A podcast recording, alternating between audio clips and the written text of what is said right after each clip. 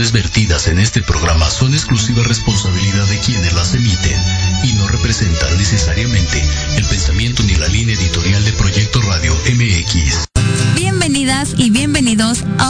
Emisión de Construyendo Redes, un programa en donde analizamos y compartimos el micrófono a mujeres que como tú y como yo tienen algo que decir respecto a lo que nos atañe. Sí, lo personal sí es político.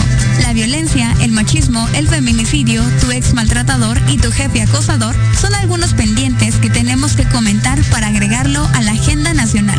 Soy Danae Salas.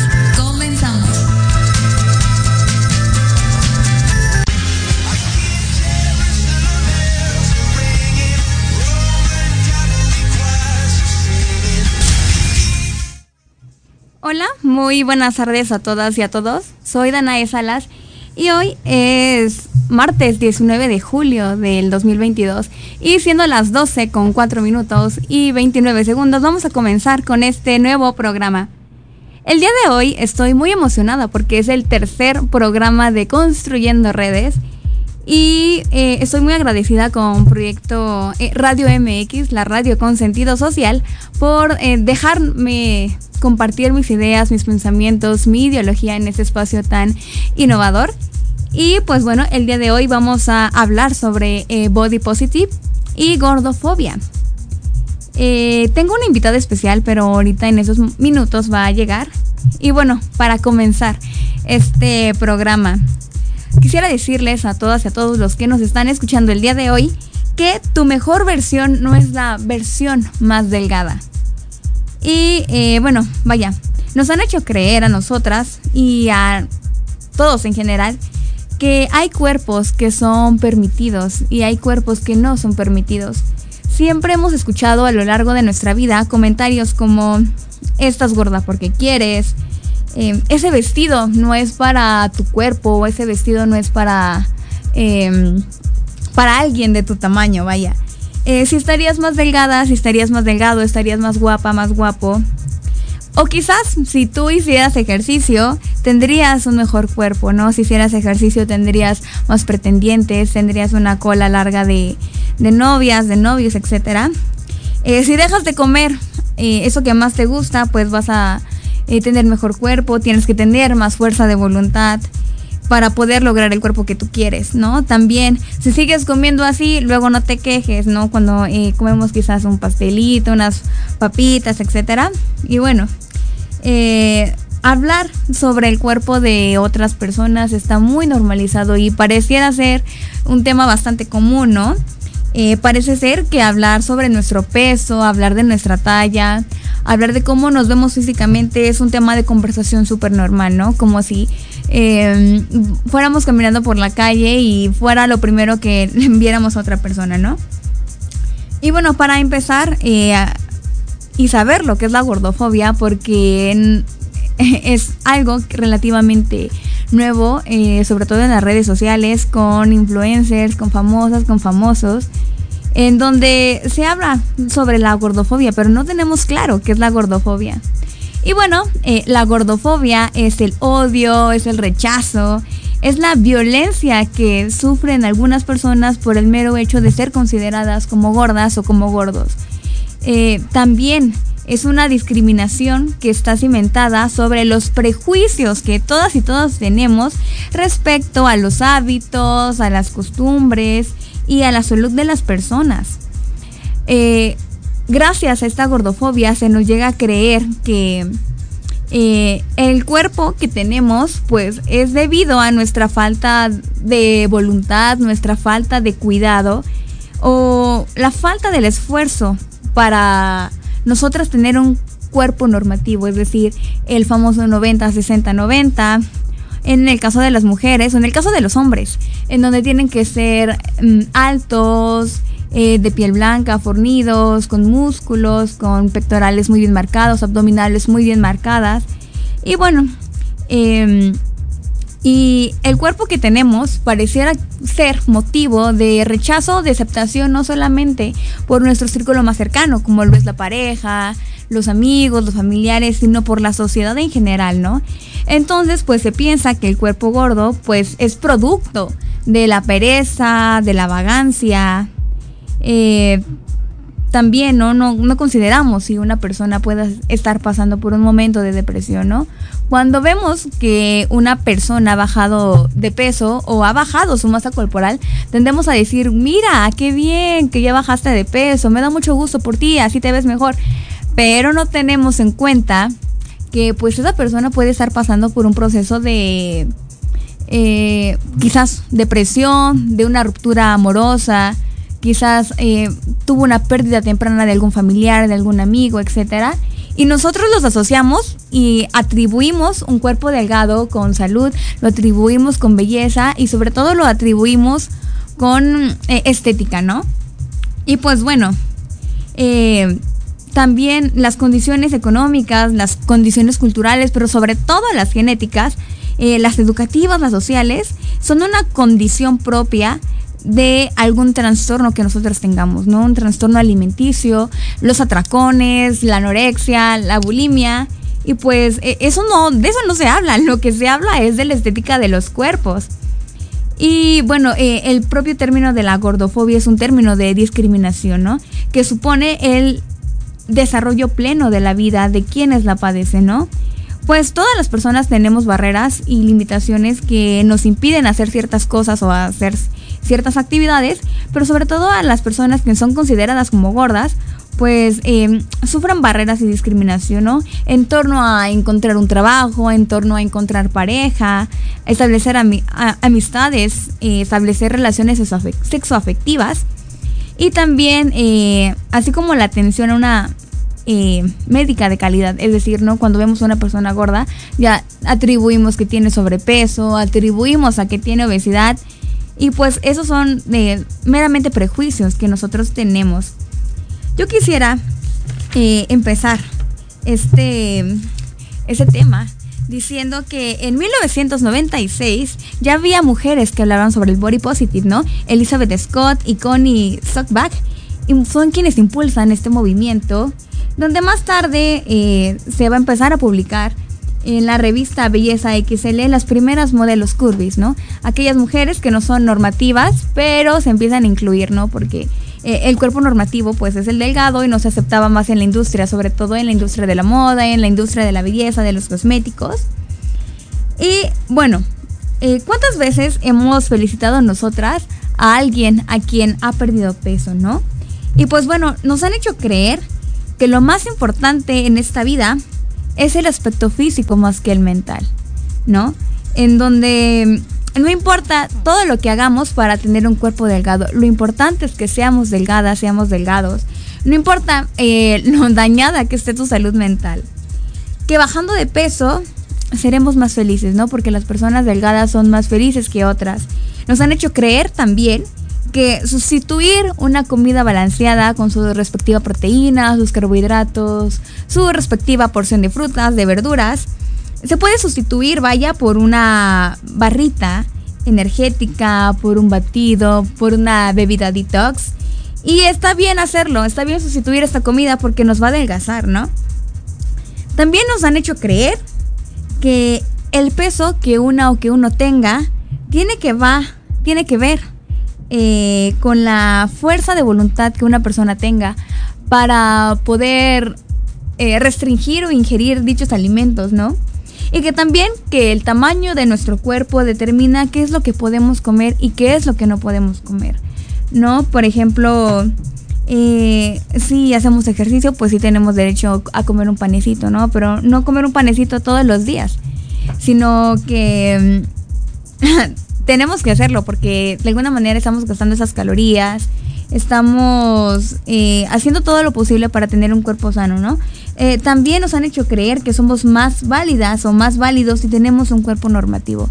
Es decir, si somos delgados, valemos más que otras, ¿no? Porque pues nuestra genética, nuestra condición económica nos permite no pagar un buen gimnasio, pagar un buen nutriólogo que nos indique qué es lo que debemos comer, qué es lo que no debemos comer para llegar a esa figura o ese peso ideal. Y más adelante les hablaré sobre la importancia del peso en este en este tema no tan importante. Y bueno, eh, también vamos a hablar sobre si tú eres gordofóbico, si tú eres gordofóbica o si tienes estas tendencias que dañan no solamente a las personas que padecen alguna enfermedad, ¿no? Sino a todas nosotros, que no solamente incrementa, eh, vaya, pues esas tendencias de querer ser delgado o delgada sin importar lo que nosotros eh, hagamos o no hagamos, ¿no? Y bueno, eh, vamos a un corte comercial. Y pues bueno, vamos a regresar con todo.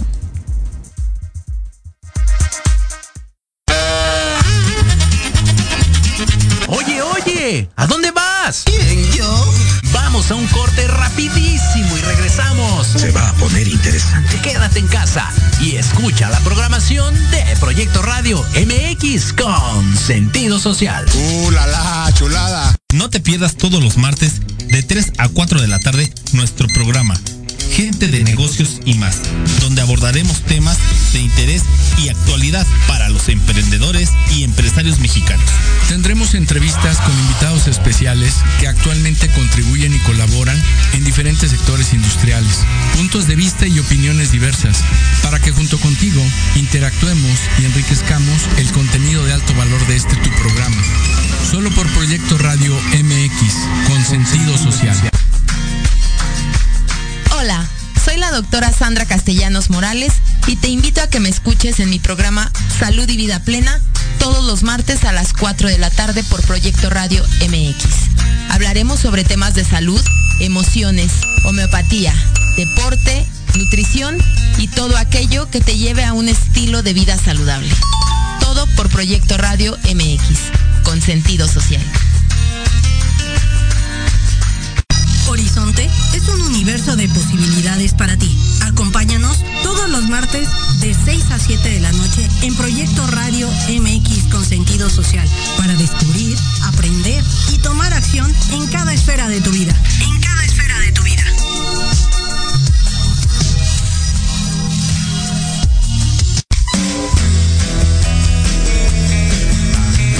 ¿Te gustaría que tus hijos fueran adultos exitosos? ¿O qué tal tener una mejor relación con ellos? Todos necesitamos un apoyo de vez en cuando, ¿no crees? Soy Ana Trulín, subdirectora del Instituto OFU. Acompáñame todos los martes de 7 a 8 de la noche en De la mano con tus hijos y descubre cómo relacionarte con ellos desde el corazón. Por proyectoradiomx.com con sentido social. Te quiero ver jugar,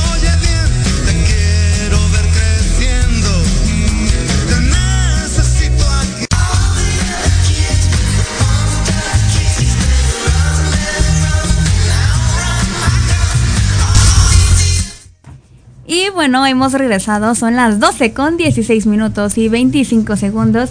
Ella es aquí, mi querida Jacibe. ¿Cómo estás, Jacibe? Muy bien, gracias. Ay, qué bueno, me da mucho gusto que estés aquí con nosotras.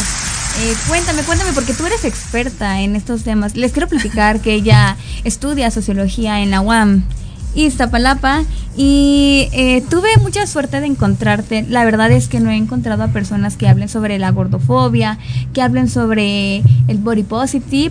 Entonces, no sé si tú quieras ilustrarnos con todo lo que tú sepas.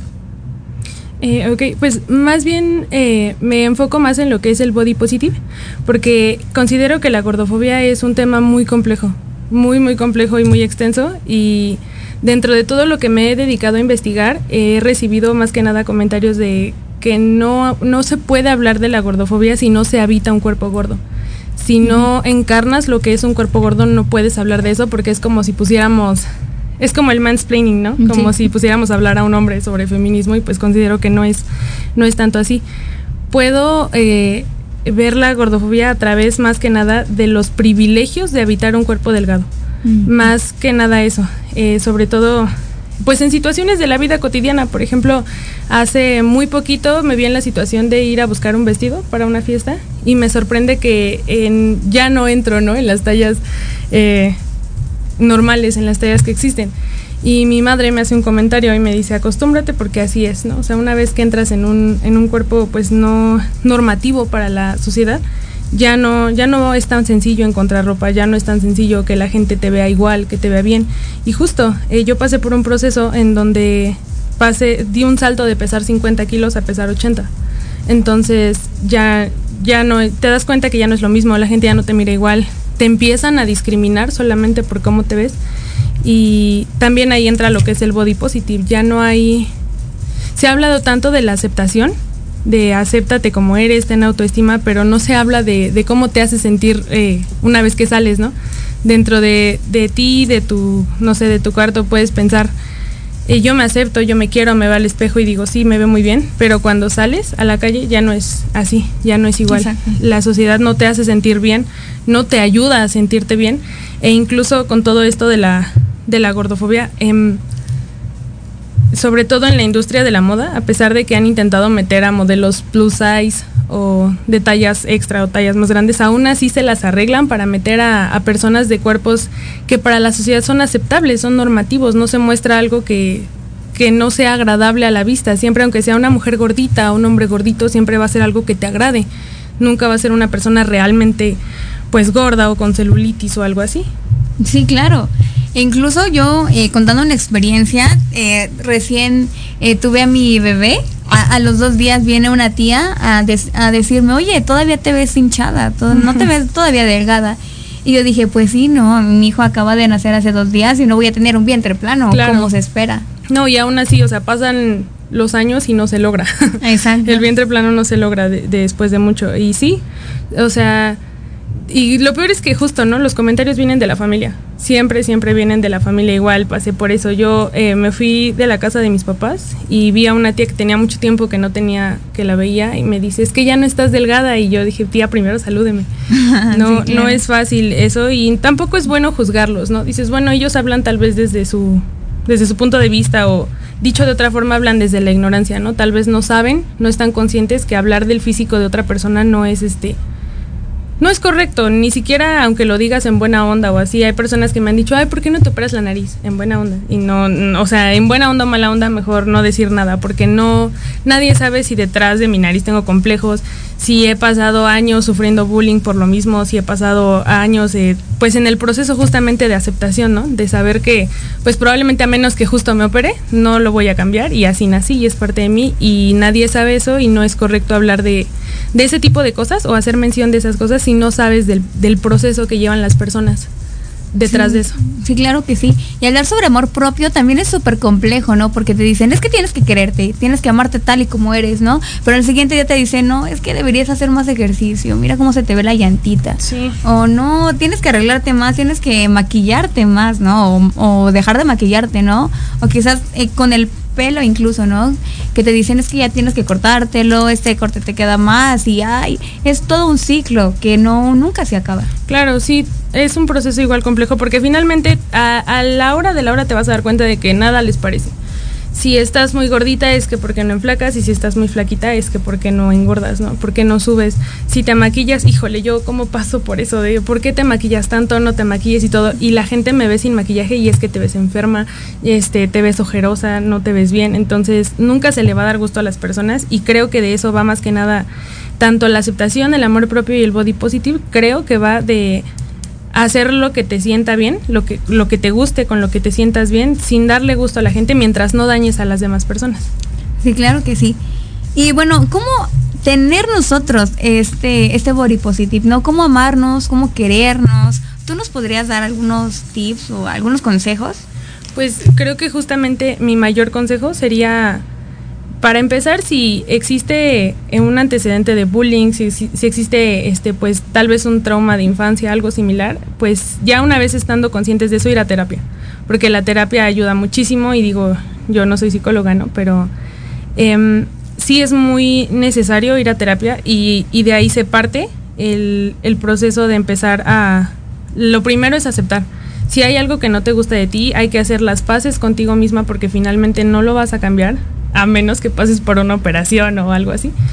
Y después de, yo considero que ese sería el último paso, porque después de todo ese eh, proceso que se va en acompañamiento de un especialista, eh, como que tú misma encuentras la, la paz y dices, bueno, ya hice las paces conmigo, ya me voy a, me estoy sintiendo mejor, entonces, ¿qué puedo hacer que a mí me sienta bien para mejorarlo? Un ejemplo, yo tengo mucho complejo con mi nariz y no sé, a lo mejor el maquillaje que tanto me gusta me ayuda a perfilarla o no sé, ya que, que pasé, que el, que el psicólogo me ha dicho, eh, está bien, estamos progresando, probablemente se revisa si realmente quiero por mí misma una cirugía o si lo estoy pensando por la presión o porque me voy, así ya no me van a molestar o, algo así. Entonces considero que para empezar ir a terapia. Y, y ya este, acompañando ese proceso, pues eh, ver cómo se puede mejorar para empezar a sentirnos mejor. Sí, claro que sí. Yo he visto muchos comentarios, sobre todo con actrices, con influencers, ¿no? Que se operan después de, por ejemplo, de tener un hijo, una hija. Y dicen, ay, ¿para qué se operan, no? Uh -huh. Y, pero si no se opera, está mal, porque no quieren el cuerpo que otras personas quieren que tengas, ¿no? Yo aquí tengo unas preguntas para saber si nosotros en algún momento hemos sido como gordofóbicos. Uh -huh. Y quisiera aquí que en el público ustedes mismos contestaran. Y siendo muy sinceros, ¿no? Porque para nosotros poder amarnos, para poder tener relaciones más sanas con la comida, con nuestros amigos, con la familia, pues tenemos precisamente que hacernos estas preguntas, ¿no? Pregunta número uno. ¿Has utilizado la palabra gorda o gordo como insulto contra ti o con otra persona, ¿no? Porque pareciera ser que gordito en los bebés o en los niños pues es un cumplido, ay, está gordito. ¿no? Pero ya cuando estamos más grandes, ay, es que estás gordo, estás gorda. Pues ahí sí como que, ay, estoy gorda, ¿no? Tengo que empezar a, a hacer dietas, tengo que dejar de comer lo que más me gusta, ¿no? Pregunta número dos. ¿Has comentado eh, la bajada o la subida de peso de otra persona sin que esa persona pidiera tu opinión? A mí muchísimas veces. Sí. Bueno, de la primera pregunta de utilizar como insulto, sobre todo en la secundaria, ¿no? Cuando mm. todos nos atacábamos entre todos, eran tiempos diferentes, pero sí era como que cualquier defecto que le ves a la persona, pues le dices, ¿no? En, nunca voy a poner en comparación lo que es que te hagan bullying por ser gordo a que te hagan bullying por ser delgado. Sin embargo, sí lo hacían, ¿no? O sea, a mí me, me tenían, porque bueno, yo en la secundaria tenía 14 años y pesaba 40 kilos. Entonces era muy, muy delgada. Sin embargo, sí, o sea, había una chica que tenía sobrepeso y me decía, no, ay, es que eres una flaca, eres, por no decir otras cosas. Sí. Y yo sí, obviamente, me defendía con, ah, pues tú estás gorda y, y tú estás obesa y, y así, insultos eh, variantes, que obviamente, pues eso, eh, ya cuando pasa el tiempo, pues todos pasamos, quiero pensar, por un proceso de deconstrucción, donde decimos, eso no está bien, eso no es correcto. Y de la segunda pregunta, sí, sobre todo, híjole, igual con la gente de mi familia, sobre todo con mis hermanos o con, mis primos más cercanos, siempre existe el comentario, no de mala forma, pero sí eh, lo tenemos muy normalizado, ¿no? Es que hace un año estabas muy flaquito o hace un año estabas más, más gordito y pues no, no está bien, aunque lo tenemos muy, muy normalizado, no está bien. Sí, claro, yo tengo una conocida que eh, tuvo que pasar por un proceso de operación y vaya, ella estaba eh, gordita, ¿no? Tenía sobrepeso eh, pasa por esa operación y adelgaza, le da anemia en el hospital. Y cuando sale del hospital, pues lo primero que ven es que está más delgada. Uh -huh. O sea, sí está más delgada, pero no fue. Para empezar, no tenía la edad para someterse a una dieta estricta, ¿no? Eh, era una niña. Y, y, le decían, es que eh, qué bueno que adelgazaste, ¿no? O sea, sí, pero pasó por un proceso de operación, o sea, no estuvo bien eh, que esta persona haya adelgazado, ¿no? Uh -huh. Bueno, tercera pregunta, ¿alguna vez te ha traído sexualmente o afectivamente enamorado de una persona gorda? Porque nosotros creemos, ¿no? De que, ay, yo nunca me voy a enamorar de, de un gordito, de una gordita, ¿no? Eh, cuarta pregunta. Eh, nombra en 30 segundos a cinco personas gordas famosas del mundo del espectáculo. ¿Tú conoces a una? Me viene a la mente Alejandra Ley, por ejemplo. Tiene mucho que no está tanto en el medio, pero apenas la vi en la marcha gay. Eh, híjole, no, pues sí es muy complejo. Eh, por ejemplo, Adele, Megan Trainor, ¿no? Que lo, cuando Adela adelgazó, le elogiaron muchísimo. Se veía más guapa, pues yo sí la veía desde mi punto de vista de belleza, ¿no? Que era más guapa. Pero eh, Megan Trainor también vaya, adelgazó y se lo elogiaron muchísimo, ¿no? Como si fuera el mayor logro de toda su carrera artística, ¿no? Justo, como que con Adele igual pasó mucho eso, ¿no? Le hicieron a un lado todos los Grammys, todos los premios, todos los éxitos que tenía para decir, wow, ya estás delgada. Y pues... Sí ignoraron todo lo que ella había hecho.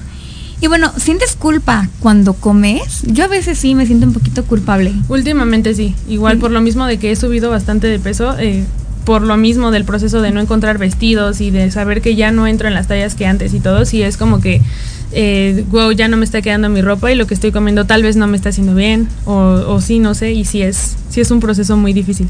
Esa es una pregunta bastante complicada porque vaya, eh, de acuerdo con nuestros regímenes alimenticios, pues yo por ejemplo tomo té, ¿no? O café de olla que me encanta, solamente si es café de olla, pero eh, yo trato de evitar, más bien evito eh, el refresco, aunque sí, luego veo a mi hermana con su coquita eh, y sí se me antoja, le doy un traguito, pero por ahí no me siento culpable, ¿no? Pero por ejemplo, con estos alimentos que son prohibidos, como los pasteles, como los panes, ¿qué más eran? Las harinas en Las general, harinas, el azúcar. Sí, ¿no? O sea, está bien comerlas de vez en cuando, ¿no? Pero también, ¿no? ¿Qué es lo que sentimos cuando comemos eso? Si me siento culpable, si tengo la necesidad de hacer ejercicio para recompensar esas calorías que ingerí o lo que consumí, ¿no? O si voy al baño después de vomitar o, dejar de comer o después dejar de, haber comido. No, sí, claro que sí, porque eh, pues cada uno tiene un régimen de calorías que tiene que tener de acuerdo a sus necesidades, ¿no? Si una mujer está embarazada, si está lactando, en, fin, todo lo que esto conlleva.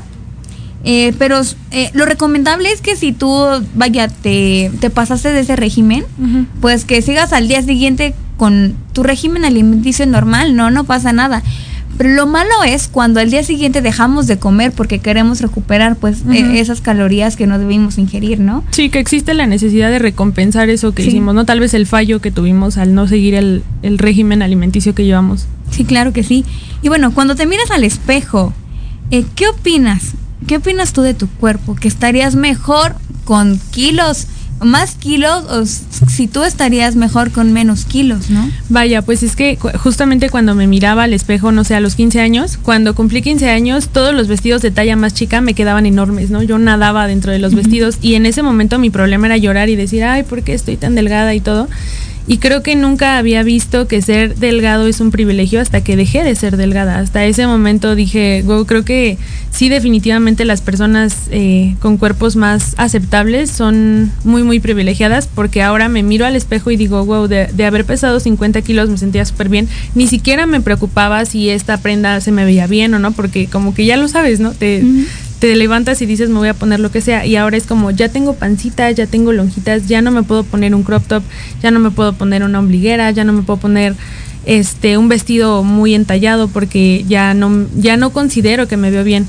Pero pues todo esto es a través de muchas cosas, ¿no? Constructos sociales que nos han eh, querido dar a entender que no nos vemos bien de esa forma, que si ya no estamos delgados no tenemos derecho a, a ponernos ese tipo de ropa o, o algo así. Entonces sí, ahorita en este momento sí definitivamente me veo al espejo y por tantas cosas que ya traigo en la cabeza que escucho, que veo y todo, sí es como de, maybe me vería mejor si no, si bajara de peso, ¿no?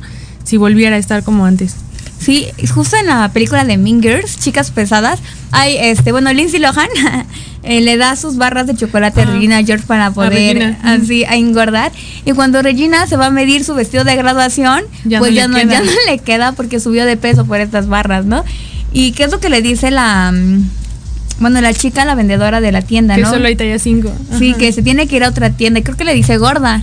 ¿no? O sea, Regina no estaba gorda. No, por supuesto que no, solo ya no entraba en una talla 5. exacto, exacto.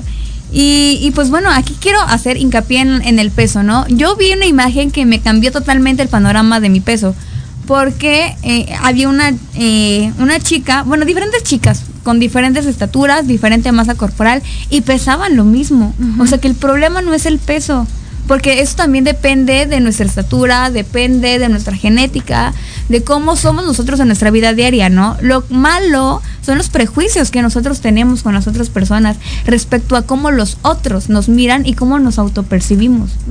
así es, tiene, tiene mucho que ver también con lo que justamente la sociedad ha impuesto que se ve que se ve bien qué es lo que tiene que ser cómo se tiene que ver una mujer pues este no tan chaparrita pero tampoco tan alta este y pues con el cuerpo que les gusta no este sí con una cintura muy pequeña pero con caderas pues protuberantes y tiene que tener cierta talla y pues bueno es, es complejo que, que uno encaje en todo lo que se requiere, ¿no? Porque incluso ya parece requerimiento, ya parece que son este requisitos. Sí, claro que sí.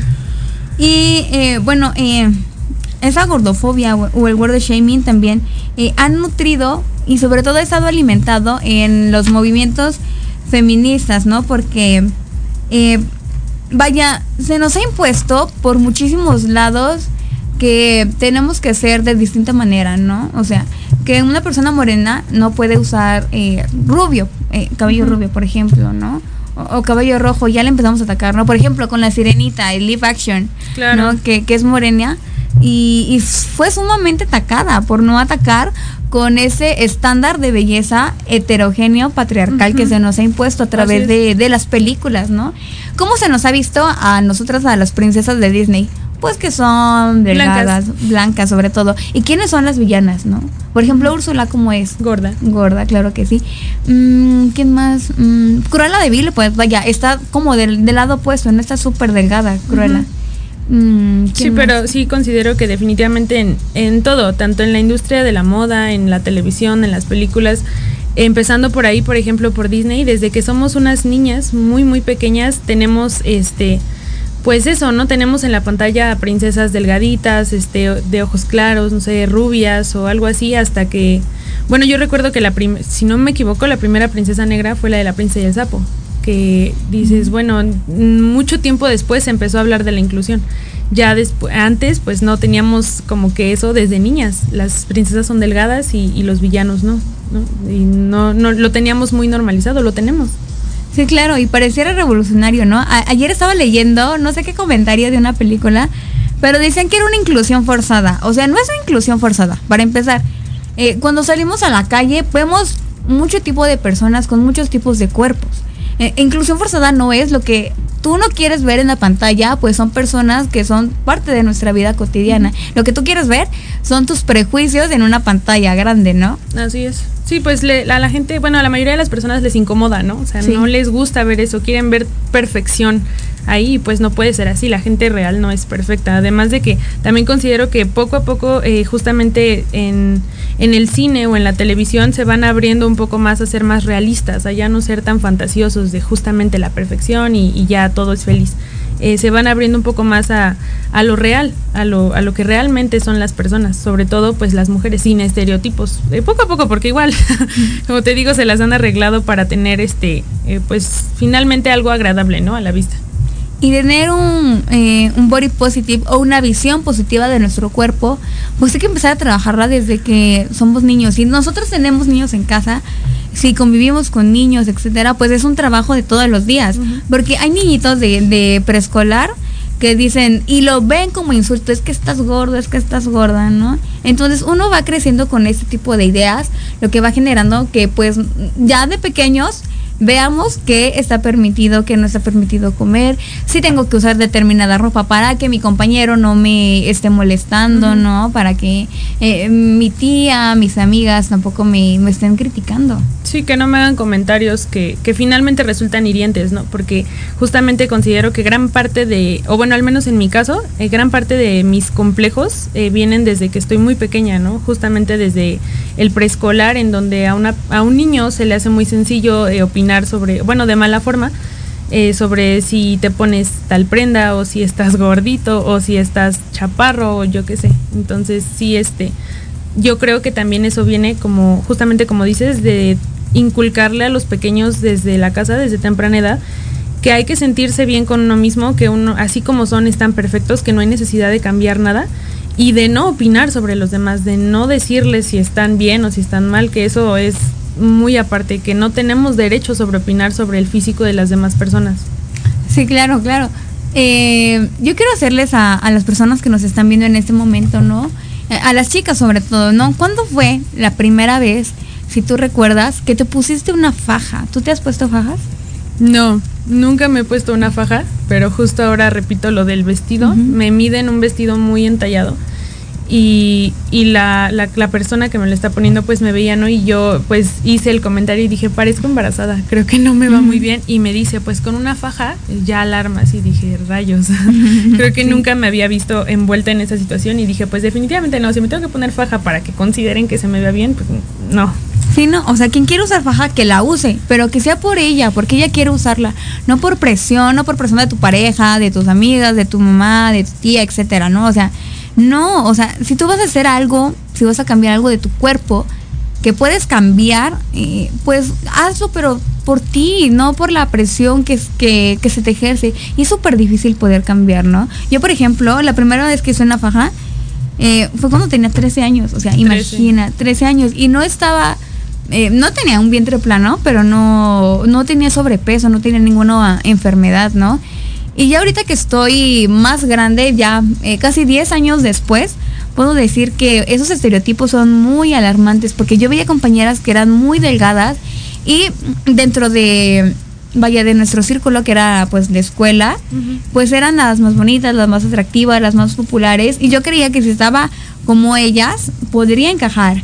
Pero ahorita ya mmm, eso es irrelevante, bueno, desde mi perspectiva, uh -huh. ¿no? Desde mi conocimiento. Sí, bueno, creo que igual eh, todas bueno, en este caso pasaste por un proceso de como de aceptación, ¿no? Y decir, bueno, esto que me pasó ya no ya no le voy a dar relevancia porque ahora me quiero sentir bien por mí como estoy ahora y y justamente mencionas algo muy muy importante que es nosotros ver a las personas que sí son aceptadas, que son buscadas, que son como idolatradas por, mm. por tener algo físicamente y, y pararnos detrás y decir yo no lo tengo y si lo tengo me van a aceptar, me van a querer, voy a ser como ellas eh, igual va mucho también del, del aceptarse, del decir, bueno, yo no lo tengo, pero puedo tener otras cualidades, puedo tener otro tipo de cosas.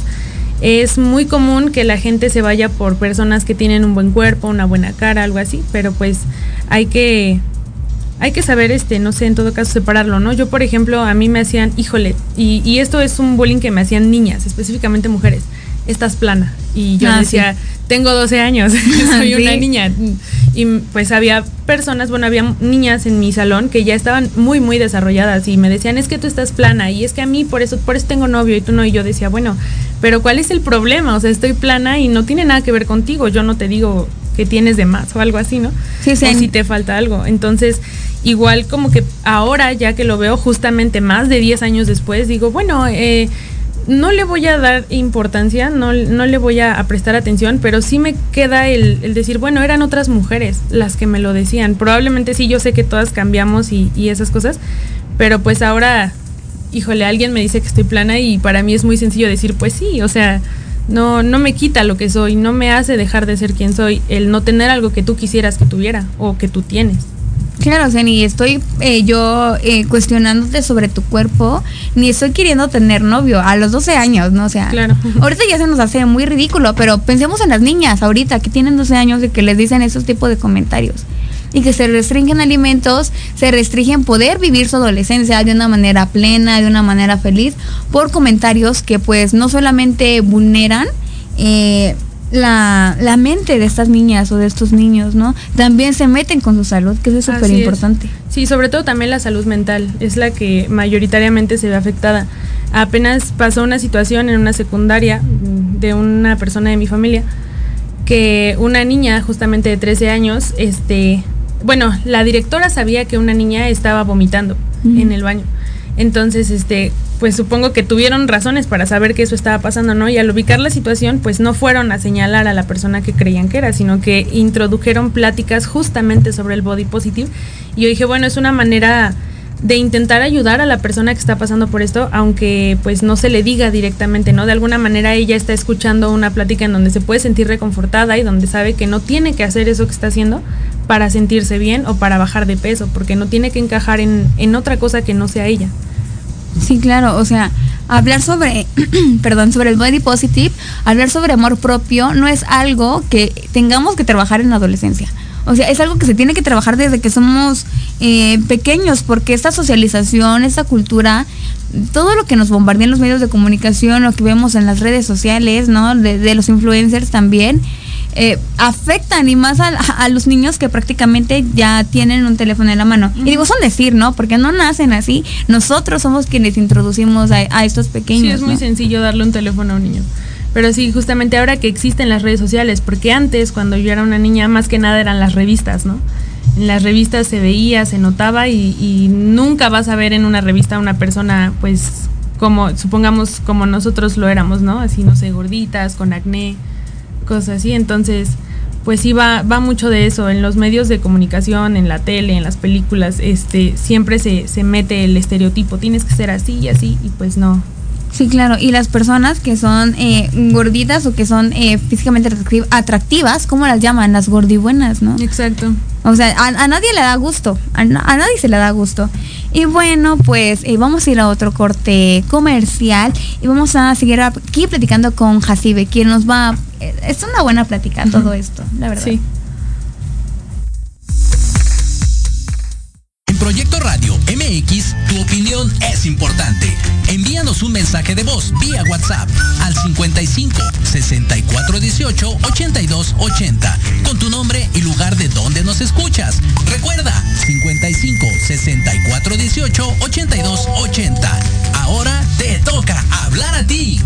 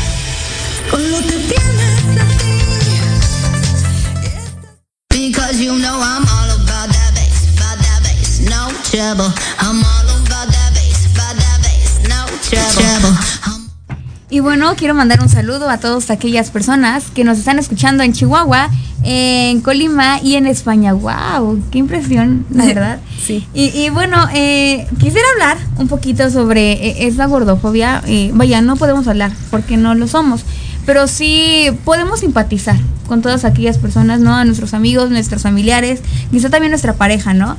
Alexa Moreno, esa gimnasta mexicana súper reconocida en el deporte, fue bastante criticada, sobre todo por estar en un deporte como la gimnasia. A través de los años nosotros hemos visto mujeres sumamente delgadas en la gimnasia, ¿no? Y, ver a Alexa Moreno pues fue un shock para muchas personas, ¿no? Fue muy criticada.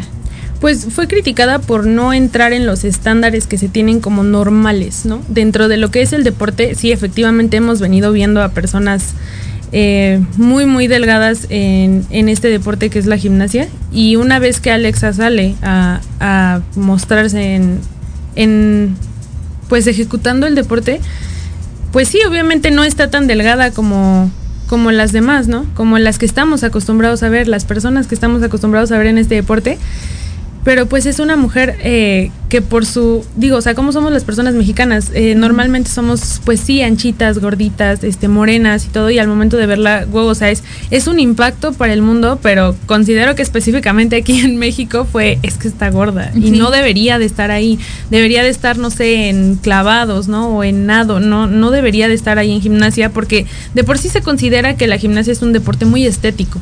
Entonces, al no ser visualmente aceptable para las personas, pues yo creo que sí fue muy duramente criticada y eso fue muy malo, estuvo horrible eso.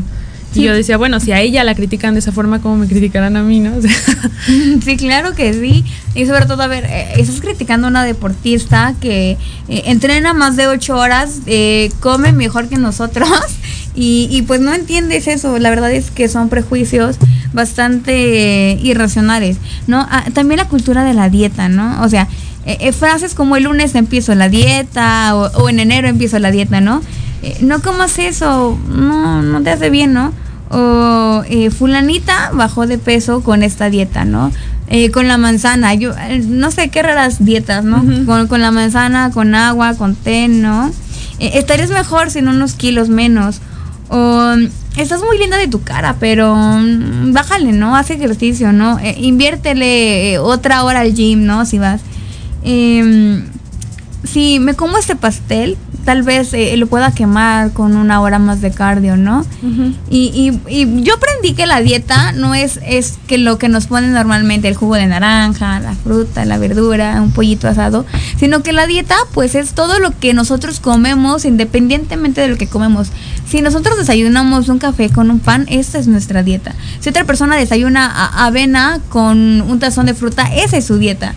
Entonces hay que ver eh, asesorarnos bien, informarnos bien. Eh, tenemos el internet al alcance de las manos y ojo con las dietas peligrosas. Yo nunca he seguido como tal una dieta como nos han enseñado, ¿no? Sí, no. Eh, no, no, no, porque yo pienso que eso solamente debería darte el nutriólogo. Un nutriólogo. Y hay dietas, sí, efectivamente, muy peligrosas, que te pueden llevar a, consecuencias muy, muy feas. Y sí, este, hay que tener mucha conciencia de eso, ¿no? De si quieres llevar una dieta, por así decirlo, estricta, pues hay que ir al nutriólogo, ¿no? A, a que el nutriólogo te diga qué necesitas específicamente. Si necesitas comer más de esto o más de aquello pues te lo dirá un especialista referente también a lo que necesita tu cuerpo, no a lo que tú quieres, no a cómo te quieres ver o cómo te quieres adaptar, sino lo que necesita tu cuerpo para estar sano, porque finalmente lo que importa es estar sano.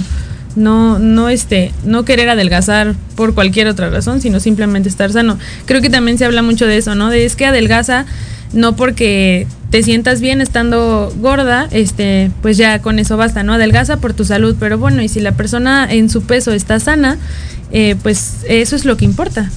Sí, y, y, sobre todo quiero hacer hincapié en que una cita con un nutrólogo tampoco es para, o no es accesible para todas las personas, ¿no? O sea... No, también es un privilegio. Sí, es un privilegio. Las eh, citas o las consultas son 400, 500 pesos. Y es o ir con el nutrólogo o pagar la colegiatura de mis hijos, pagar la renta, pagar el gas, el teléfono, la luz, entonces no, o sea, no es tan accesible. Y eso es lo que los gobiernos tienen eh, que ver, ¿no? Que, que las estas citas, yo he visto por ejemplo en Saubalco que sí hay, que es en donde yo vivo, hay citas gratuitas, pero no son al alcance de todos porque no tiene la difusión que se debería tener, no están todos... Eh, vaya, con, con, este conocimiento de que existe. También, más que nada, también la, eh, la accesibilidad también no solamente va de lo económico, sino del tiempo. Te dicen, hay citas para el nutriólogo gratis a las 7 de la mañana y dices, esa hora tengo que ir a dejar a mis hijos a la escuela, ¿no?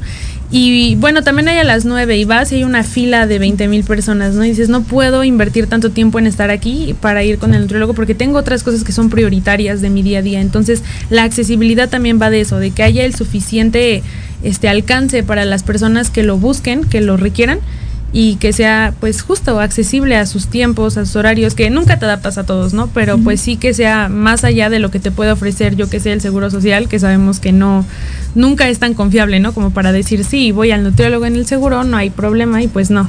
Mm, requiere tiempo, requiere mm, pues sí, creo que más que nada tiempo y, y paciencia. Sí, claro, o sea, la persona que va a trabajar en la mañana los lunes te dicen, no es que nada más tenemos citas eh, o consultas gratis en, en, las mañanas. Y bueno, bueno, yo trabajo en la mañana, pero entonces yo no voy a alcanzar consulta.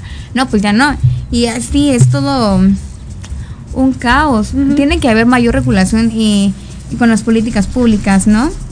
Entonces, pues hay que adoptar nuevas medidas, hay que cambiar radicalmente lo que pensamos, la manera en la que nos percibimos nosotros y la manera en que percibimos a los demás. Eh, no eh, dejar de alimentar esta cultura de la dieta estricta, ¿no? No comas esto, no comas el otro. Eh, por, por, eso se dan los atracones alimenticios, ¿no? Así es. y son sumamente peligrosos y, y, luego hay una culpa, ¿no? Por, por comer, ay, es que me comí esto y no debía comerlo, ¿no? Sí, claro. también, ¿no? dejar de utilizar la palabra gordo, la palabra gorda como un insulto o eh, te ves más delgado o delgada como un elogio, porque no sabemos qué hay detrás de esa delgadez tan rápida, porque, o sea, un cuerpo tan delgado y tan rápido es peligroso, no es saludable, no es sano. Claro, sí, es bueno, es indicativo de que algo está mal, ¿no? Tal vez la persona esté enferma o tiene un problema de salud. Y sí, o sea, creo que yo considero que el, la palabra gordo o gorda, pues es una condición física como el el tú tener el pelo rojo o el yo tener el color de ojos café, o sea, es lo mismo. El estar gordo, el estar delgado es una condición física que no tiene por qué ser un insulto o mal visto porque justo no sabemos qué hay detrás de todo eso. Probablemente, no sé, yo supe de una persona que tuvo obesidad muy rápidamente a causa de una depresión por una pérdida y es muy fácil para nosotros pararnos afuera y decir, ay, es que se puso gorda y es que no se cuida y es que no se quiere y ahí entra también el, el body positive tan tóxico, ¿no? Es que si se quisiera ir al gimnasio, si se quisiera comería y nosotros realmente no sabemos lo difícil que es para esa persona estar pasando por ese proceso y, y el refugiarse en la comida para sentirse bien y el empezar a tener sobre sobrepeso y nadie de nosotros sabe más que esa persona eh, cómo está pasando por ese proceso. Entonces no, no es correcto pues hablar ¿no? de esa forma. Sí, claro, hace eh, unos años, quizás dos, un amigo me dijo, ¿tú por qué haces ejercicio? Porque yo le contaba los ejercicios uh -huh. que hacía. Y le dije, pues por varias razones. La primera es porque en un futuro no quiero tener un problema en, en mi cuerpo. Eh, tengo una hija, ¿no? Entonces no le quiero faltar por un problema que desde mi privilegio puedo haber evitado, ¿no? O sea, desde mi privilegio de tener tiempo para hacer ejercicio o desde mi privilegio eh, tiempo para prepararme comidas más saludables y más sanas, ¿no? Pero también lo hago por estética, ¿no? Y porque, por ejemplo, me gusta que mis hombros sean redonditos, que se me noten las clavículas. Pero eh, pues la estética es bastante subjetiva y depende de cada persona, ¿no? Si a mí se me notan las clavículas que me encantan, eh, para otra persona va a parecer que eso no es atractivo y no es estético. Entonces, pues vaya, dejemos de, de criticarnos y de criticar a las personas que no nos pidieron nuestra opinión. Así es. No, este, pues básicamente si no opinar si no se nos pregunta y si se nos pregunta pues ser cuidadosos porque justamente hay cosas de las que no es tan fácil hablar.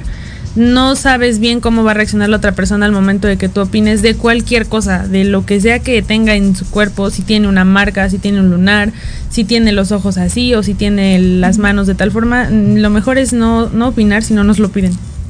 Sí, claro, y, y borrar la idea de que sabemos todo de una persona nada más con con mirarlo, ¿no? Uh -huh. y, y, no sé si quieras eh, dar una conclusión de, de, ese tema tan importante, tan bonito.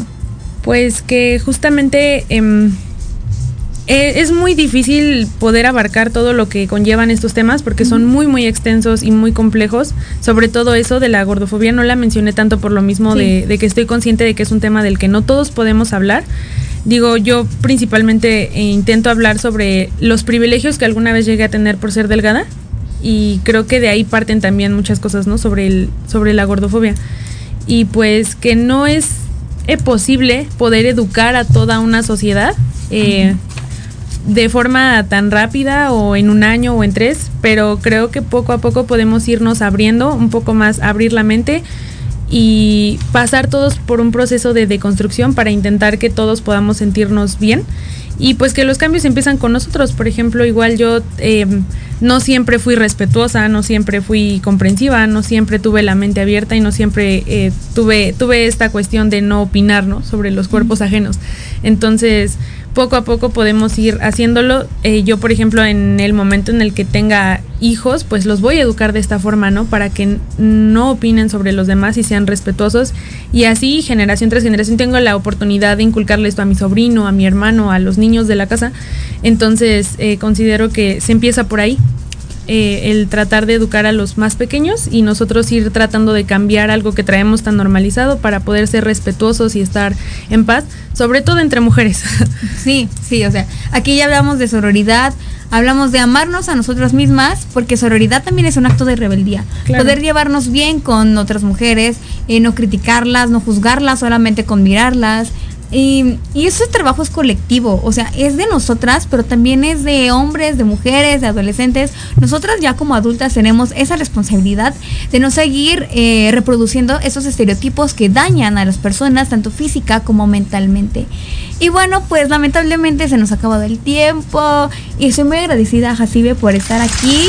Son las 12.57 eh, con 32 segundos y pues yo me despido. Soy Danae Salas y nos vemos la próxima semana en otro programa de Construyendo Redes. Hasta la próxima. Gracias. Tristemente se nos acabó el tiempo. Agradecemos a todos y a todos los que nos acompañaron en esta emisión. Las y los esperamos el siguiente martes en punto de las 12 del día, aquí en Proyecto Radio MX, la radio con sentido social. Síguenos en nuestras redes sociales como Es Construyendo Redes y M. Danae Salas en Instagram y Facebook. Recuerda que tú eres parte de Construyendo Redes y que lo personal sí es político. Hasta la próxima.